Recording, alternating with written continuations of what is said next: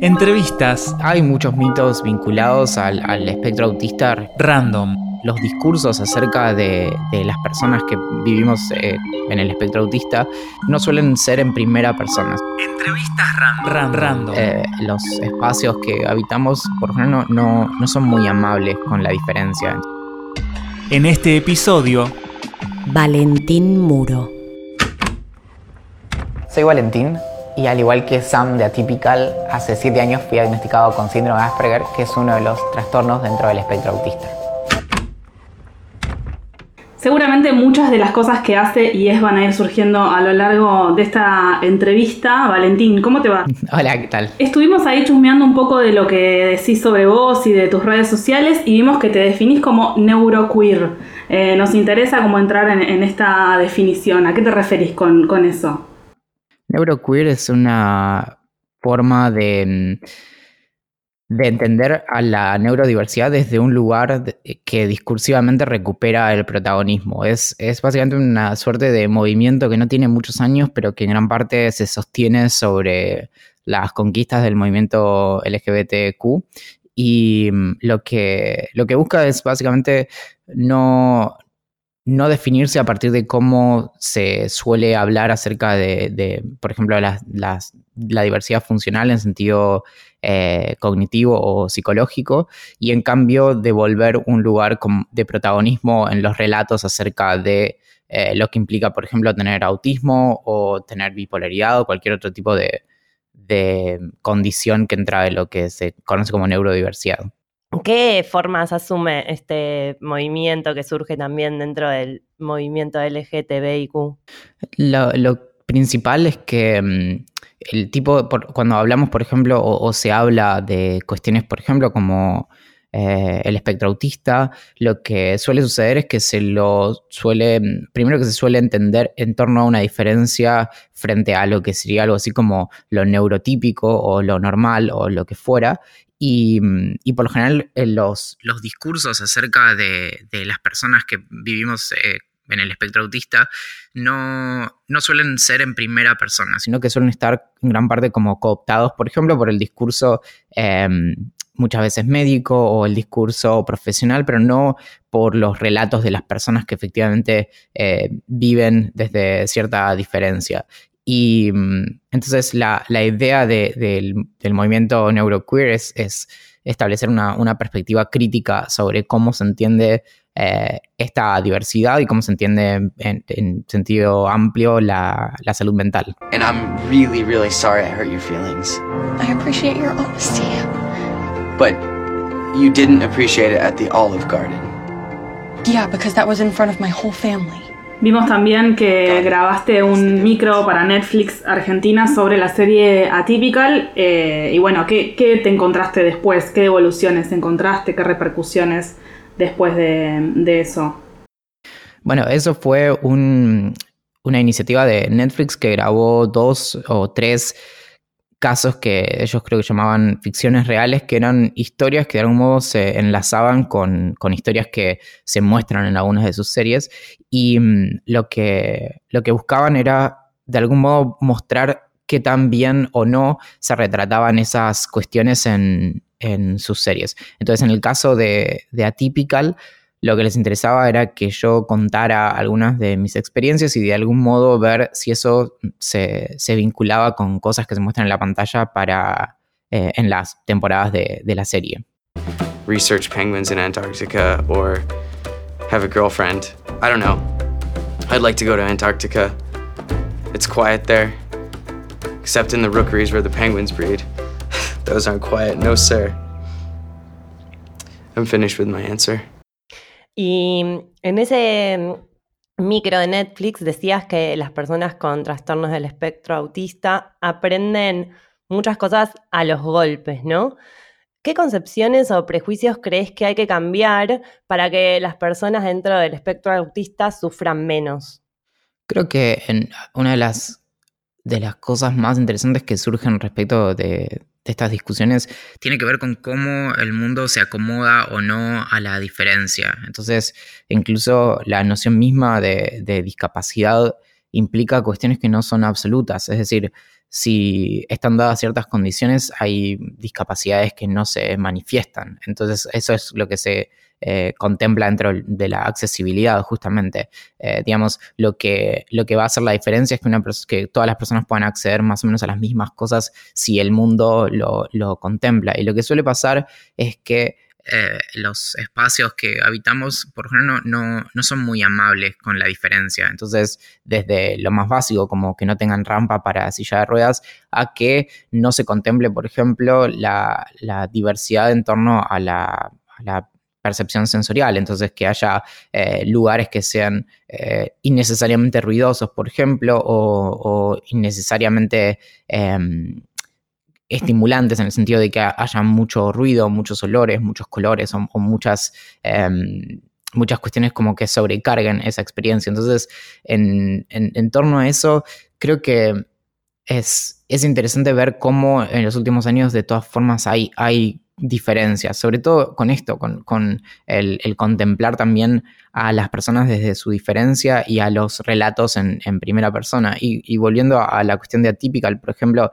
es una de las cosas más interesantes de la serie, es que muestra a, primero que muestra a un eh, adolescente que está a punto de convertirse en adulto, que está en el espectro autista, y eso, solo eso ya es un montón, porque por lo general autismo viene vinculado a la palabra niño. Entonces, incluso los titulares de las noticias suelen ser tal cosa para niños con autismo, y los niños eventualmente cumplen la mayoría de edad y siguen existiendo, no es que se evaporan en el aire.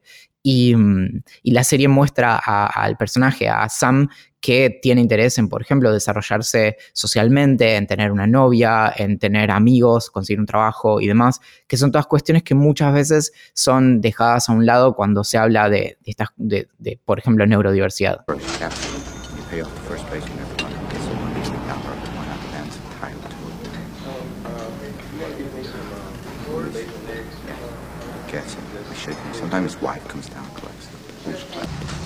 How'd you do that? How'd you do that? I don't know. You memorize the whole book? No. You start from the beginning? Yeah. How far did you get? G. G? G. God's sake. William Marshall. God's sake. You memorized to G? Yeah, G. A, B, C, D, E, F, G. G. Half a G. That's good, Ray. Yeah. I like that. Hay muchos mitos vinculados al, espectro autista respecto de las capacidades. Hay, de hecho, está como la idea de, por ejemplo, que eh, las personas en el espectro autista son eh, particularmente brillantes, lo cual no es verdad. Eh, está la idea de, que hay super capacidades, como si fuera el personaje de Dustin Hoffman en Rainman, que tampoco es cierto. Mm, y, hay muchas cosas vinculadas a eso que de hecho son, a veces eh, los estigmas pueden funcionar eh, en los dos sentidos, no solo por las expectativas negativas, sino también por las expectativas positivas, como eh, esta, expectativa de que las personas sean brillantes es pesadísimo, porque después cuando, por ejemplo, no estás a la altura, la decepción que estás generando es, em, es, es, injustamente como extrema. Mm, y, hay mucho de eso, y justamente en el momento de, armar guiones de televisión para, o de cine para mostrar a ciertos personajes y poder representarlos de una manera en, especial, se los suele exagerar en estos rasgos para que sea como más obvio eh, en qué categoría caen y al final no le están haciendo ningún favor a nadie. Y en ese sentido, ¿te parece que la representación que se formula en Atypical está buena, digamos? Sí, como, toda representación tiene sus límites, pero está bastante bien en, esos sentidos que mencionaba antes, que, muestra que hay ciertas dificultades, pero que no son infranqueables, por ejemplo, sino que toman más trabajo. Y eso también es fundamental, porque cuando se vincula a las eh, dificultades como si fueran una cuestión de base, como las personas son de cierta manera, cuando en realidad por lo general lo que, lo que se encuentra es que, e, en, en, particular con el espectro autista, es que tiene más que ver con la manera en que se incorpora nueva información y no tanto con una, como una incapacidad de base. Entonces, yo qué sé, las habilidades sociales, que son una de las cuestiones como más... Em, frecuentes en torno al espectro autista son cuestiones que se entrenan literalmente y no cuestiones de las que, que, le son vedadas a las personas que están en el espectro. Quien habla es Valentín Muro, es filósofo, es escritor neuroqueer, como se define a sí mismo. Momento random. Bien, la pregunta es, ¿quién te gustaría que narre tu vida? Mm.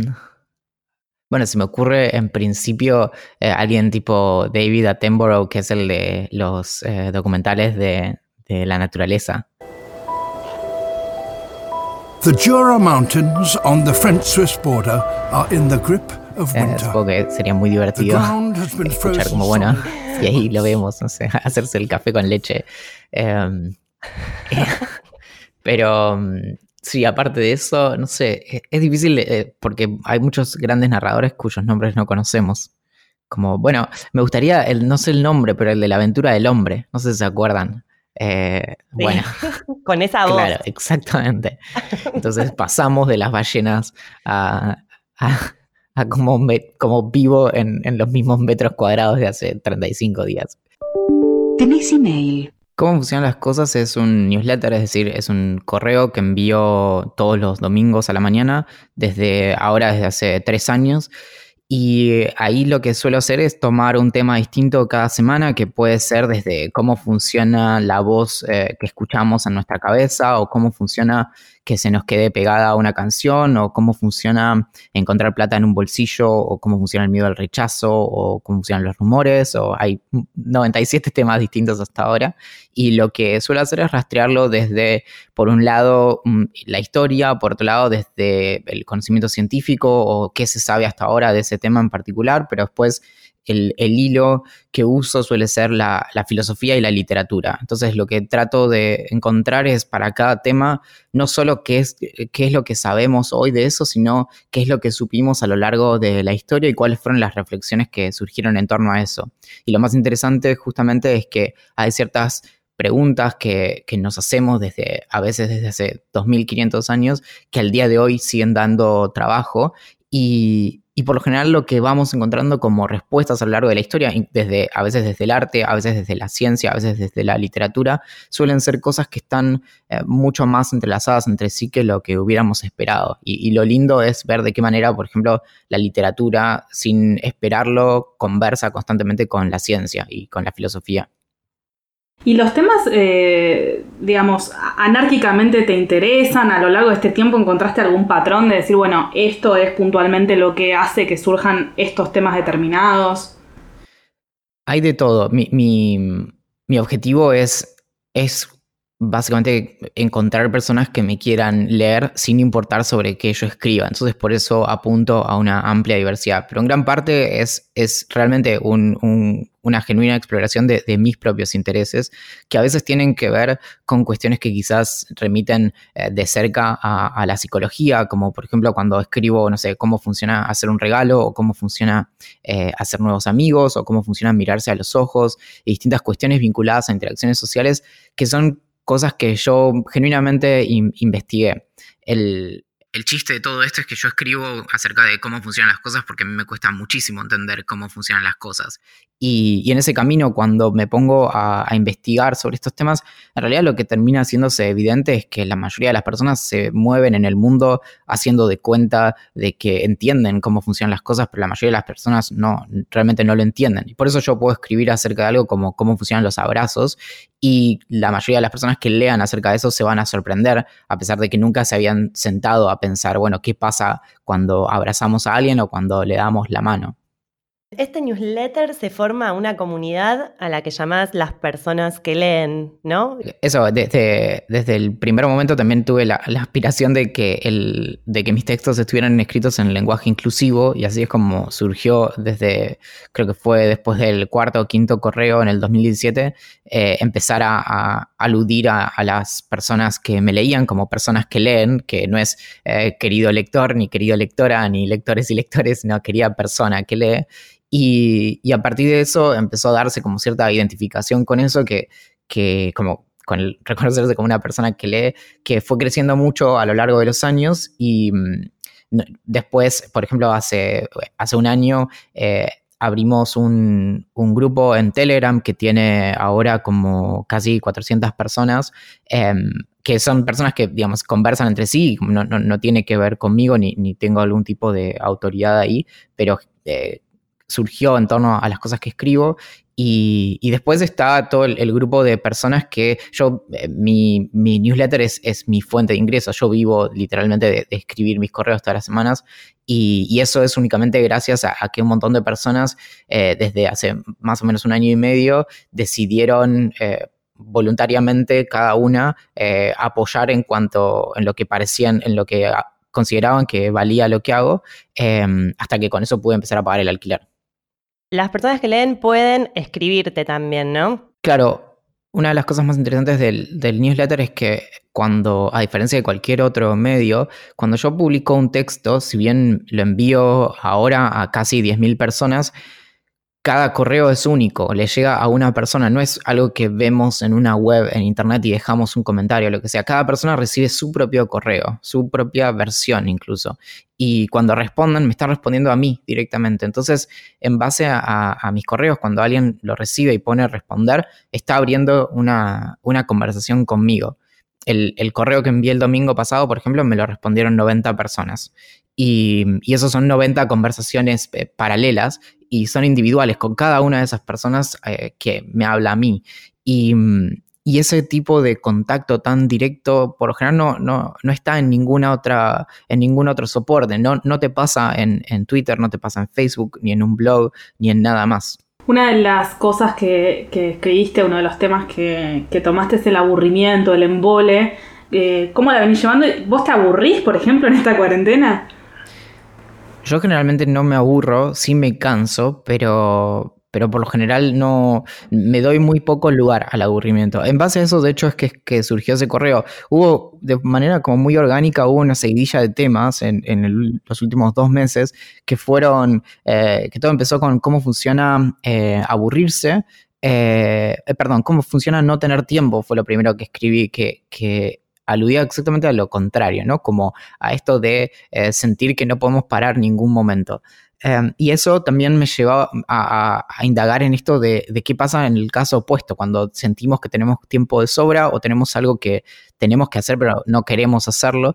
Y, y en, base a eso también me, me, hizo notar muy fuertemente cómo necesito más espacio de aburrimiento. Eh, es, tenemos una especie de, de dificultad que es cada vez mayor por no ocupar nuestros momentos. Es decir, tenemos muy pocos momentos de genuina contemplación porque siempre tenemos a la mano o el televisor o el celular o incluso un libro. Nunca estamos como ociosos sin hacer algo. Y, y es, es es curioso porque está, es, está muy bien estudiado cómo necesitamos momentos de la nada misma para que podamos empezar a, a justamente a tener nuevas ideas. Si estamos constantemente ocupados, eso no, no sucede. ¿Y vos pudiste encontrar estos genuinos momentos eh, en esta cuarentena que estamos pasando?